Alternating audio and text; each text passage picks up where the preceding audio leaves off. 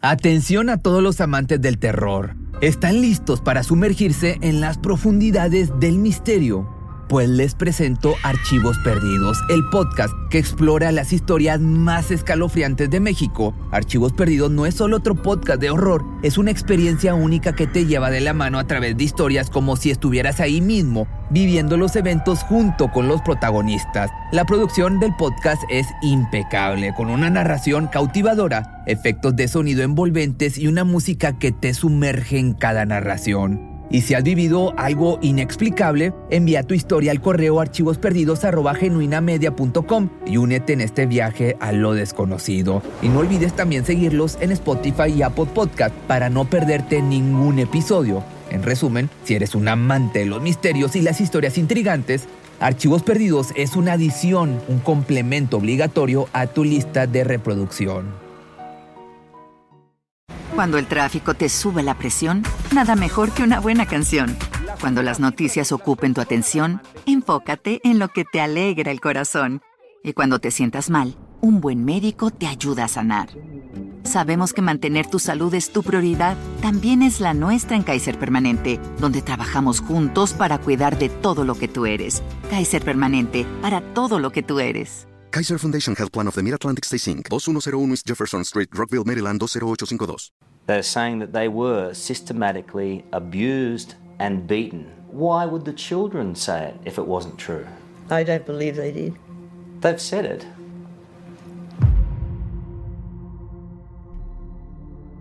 Cientos y miles de sectas han aparecido a lo largo de los últimos años alrededor del mundo, tal vez como una forma de que las personas están cada vez más necesitadas de creer en algo, como en un poder superior que los guía en su camino en la tierra. Poco o nada tiene que ver con la religión, más bien se caracterizan por tener a un líder autoritario y a la vez carismático que los obliga a vivir de una manera poco convencional, alejada de la sociedad. Las pérdidas de vidas humanas, desafortunadamente, están relacionadas con la participación e involucramiento en este tipo de organizaciones. Una de las más famosas sectas es la conocida como La Familia, clan australiano que hacía creer a sus seguidores que su dirigente era la misma reencarnación de Jesucristo hecha mujer y que además arrebataba a niños de sus familias a muy corta edad y los hacía consumir sustancias para mantenerlos controlados. Enseguida te cuento la increíble o aterradora historia de uno de los sobrevivientes de la familia, misma que sorprendentemente aún sigue en operaciones.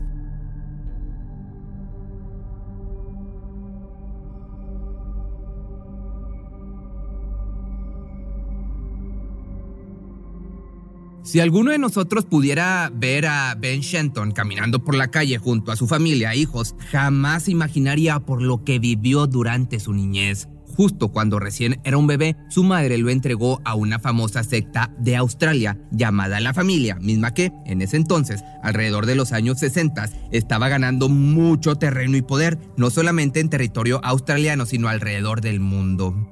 La organización era dirigida por Anne Hamilton Byrne y William, su esposo. Hacía creer a sus seguidores que era la misma reencarnación de Jesucristo, pero hecha mujer. Además, a los niños que separaba de sus familias, los llevaba a vivir con ella, les decía que era su madre. Anne era una bella mujer que practicaba y promovía el yoga y la meditación, de la que nadie sospechaba sus oscuras intenciones. La familia creía que el mundo iba a terminar dentro de muy poco tiempo, por lo que los miembros tenían la misión de reeducar a los sobrevivientes que quedaran del apocalipsis que estaba por ocurrir en la Tierra. Entre 14 y 28 infantes vivían en una propiedad rural de considerable tamaño en las afueras de Melbourne, al sur del país, que tiene como animal representativo el canguro.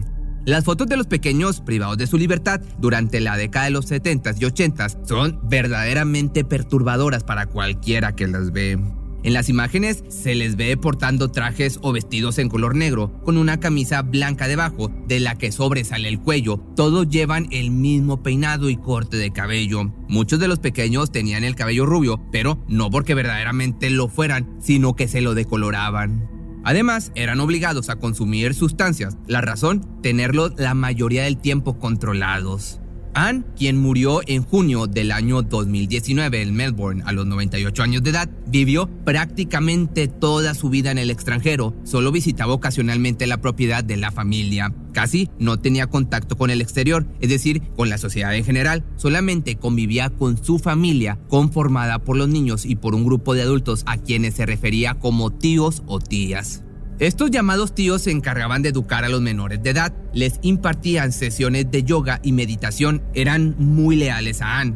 Los miembros de la familia no podían tener contacto con el mundo, sin embargo, ella sí lo tenía a través de libros. En ese entonces le encantaba leer la historia y relatos relacionados a la Segunda Guerra Mundial, por lo que no pasó mucho tiempo para que se refiriera a la propiedad de su posesión como el campo de concentración. Adecuó la zona de tal manera que había alambres de púas y ponía a los tíos como guardias de seguridad para que nadie pudiera escapar. Se había creado un libro de reglas que los niños debían seguir, con castigos aprobados, por supuesto, por Anne. Estos castigos variaban entre escribir cientos de planas, recibir correazos y ser sumergidos en agua hasta el punto de llegar a la asfixia. Otro de los castigos, de los más duros, era sostener velas encendidas con sus manos hasta que éstas se derritieran. Los menores sentían miedo en todo momento. Entre todos ellos se encontraba Ben Shenton. La mayoría se ponía de acuerdo para tratar de ser sancionados lo menos posible. En algún momento llegaron a ser 28 los hijos de Hamilton Byron. Más, cuando un infante se peleaba o discutía con otro, era un total caos. Solían ir los soplones para que sus hermanos fueran encerrados en el baño como amonestación. A pesar de que eran muy unidos y tenían un vínculo cercano, los tíos no permitían que se crearan relaciones de amistad. La líder quería todo el afecto para ella misma y no estaba dispuesto a compartirlo. Tan pronto como veía que surgía algo de unión, de inmediato ordenaba la separación de los chicos. Cuando Anne llegaba del extranjero con su esposo, era como si se tratara de una estrella de rock. Todos estaban muy emocionados, pero al mismo tiempo había algo de terror. Era una mezcla de emociones, por así decirlo, agridulce. Los hijos solían preguntarse si su madre se encontraba en buen o mal humor, ya que si era la segunda opción, eran golpeados con un tacón de aguja de la mujer, igualmente, solo porque sí. Nadie al exterior sospechaba realmente de ella porque, además de ser carismática, se vestía muy bien y era muy alegre. De alguna manera atraía a la gente, no solo por su belleza, había algo más.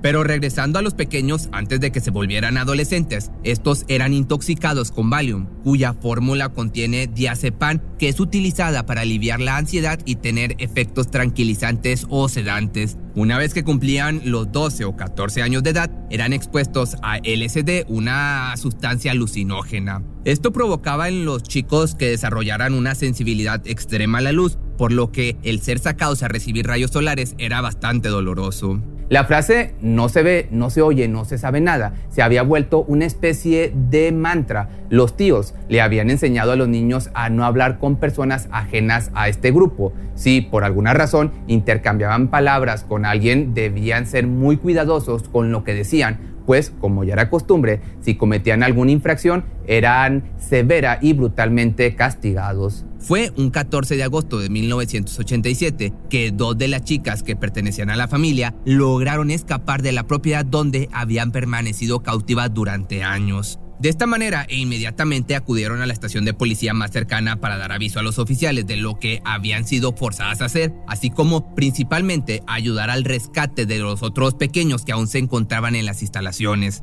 Ese día, después de algunas horas, más de 100 agentes llegaron a la propiedad para corroborar lo que anteriormente se había denunciado por las jovencitas. Sin embargo, los menores no veían a la policía como alguien en quien confiar. Los tíos les habían inculcado que los uniformados eran personas malas, que los golpearían hasta tal punto de que sus cuerpos inmóviles fueran envueltos en una bolsa de basura y tirados al mar o alguna laguna. No estaban realmente emocionados con su llegada por esta razón, sino todo lo contrario, estaban asustados. Ese día, todos fueron desalojados, 28 niños y al menos una docena de adultos fueron puestos en custodia. Se preparó todo y Anne y su marido William fueron capturados en el extranjero para ser deportados y juzgados ante la justicia australiana. Los pequeños fueron informados por las autoridades que la mujer no era su madre, sino que alguien que había utilizado sus recursos para aprovecharse de ellos. Todo tuvo sentido en ese entonces para Ben Shenton, quien contaba con 15 años de edad. Um, I had no social skills. Had no interest in forming relationships with people my own age. Had no connection. I didn't know what the rules were. Por mucho tiempo, los menores fueron instruidos para cuidar sus palabras. Ahora podían decir lo que quisieran cuando quisieran. Estaban en total libertad, fuera de prisión. La investigación en contra de la familia finalmente reveló cómo Anne había acabado con la custodia de 28 niños, todos creyendo que ella era su verdadera madre. En la década de 1960 había demasiados embarazos no deseados en adolescentes y mujeres adultas. Fue así que Hamilton Byrne se aprovechó de ellos. La mujer adoptó legalmente a niños nacidos de madres solteras e incluso le pidió a varios de sus 500 seguidores que le entregaran a sus propios bebés. Sin embargo, a pesar de todo lo que se había encontrado, no había forma de acusarla formalmente. No pudo ser enjuiciada por abuso a los más pequeñitos, ni mucho menos está tras las rejas. La policía aseguró que no había suficiente evidencia física, por lo que solamente se le multó con 5 mil dólares australianos por falsificar documentos de nacimiento, es decir, unos, alrededor de 63 mil pesos mexicanos. Por otra parte, un investigador encargado de averiguar el origen de todos y cada uno de los niños logró identificar a la madre de Ben Shenton. Joy, la verdadera progenitora de Ben, había sido una de las tías Shenton la conocía y, de hecho, la detestaba. La mujer había conocido a Anne cuando comenzó a practicar yoga como un intento de remediar sus fuertes dolores de espalda causados por un accidente automovilístico años atrás. Hamilton le aseguró a Joy que la sanaría solo si ésta estaba dispuesta a servirla, así que una vez que los síntomas desaparecieron, la madre de Ben quedó totalmente comprometida con la líder de la familia. Como resultado de este compromiso, le entregó a su bebé de tan solo 18 meses de nacido. Para Shenton, los años posteriores al rescate fueron especialmente traumáticos. Se deprimió por un largo periodo de tiempo, incluso llegó a pensar en arrebatarse la vida. Lo tachaban de raro en la escuela y sus relaciones no eran muy sanas, no podía conseguir amigos. Le apodaban el psycho. Fue hasta que una profesora le hizo entrar en razón que logró ver el mundo tal cual era. Le dijo que había empezado la vida con una desventaja, pero que eso no era razón para no sobreponerse. Le iba a costar algo de tiempo, pero lo conseguiría. Hasta que una tarde, mientras estaba de visita con su abuela materna, se encontró con Joy. No intercambiaron más que unas cuantas palabras de cortesía hasta que se volvieron a ver después de años más tarde, ya cuando Ben había formado una familia. Fueron a visitar a Anne. Mi madre se arrodilló a su lado. Anne inmediatamente la reconoció. Luego miró por encima de ella y dijo, ¿quién es este hombre? Le dijo que era su hijo. Ella no tenía ningún recuerdo de quién era yo. Esto lo relató Shenton. Al día de hoy, la familia sigue operando, sumando nuevos y leales seguidores que ven a Annie como lo que aseguraba ser supuestamente la reencarnación del Mesías, mientras que los sobrevivientes, como ven, siguen en la lucha por intentar revelar todos los detalles de la secta y así evitarle a otros niños pasar por el mismo sufrimiento que ellos vivieron y siguen enfrentando. Si te gustó este video, no olvides seguirme en mi nuevo Facebook y nos vemos el día de mañana en un nuevo video.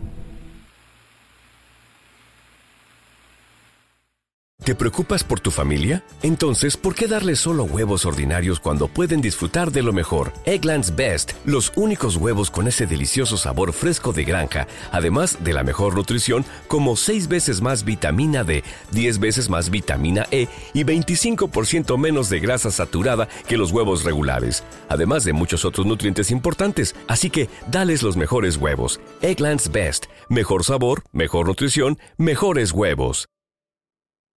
Cuando el tráfico te sube la presión, nada mejor que una buena canción. Cuando las noticias ocupen tu atención, enfócate en lo que te alegra el corazón. Y cuando te sientas mal, un buen médico te ayuda a sanar. Sabemos que mantener tu salud es tu prioridad, también es la nuestra en Kaiser Permanente, donde trabajamos juntos para cuidar de todo lo que tú eres. Kaiser Permanente, para todo lo que tú eres. Kaiser Foundation Health Plan of the Mid-Atlantic Stay Inc. 2101 East Jefferson Street, Rockville, Maryland 20852.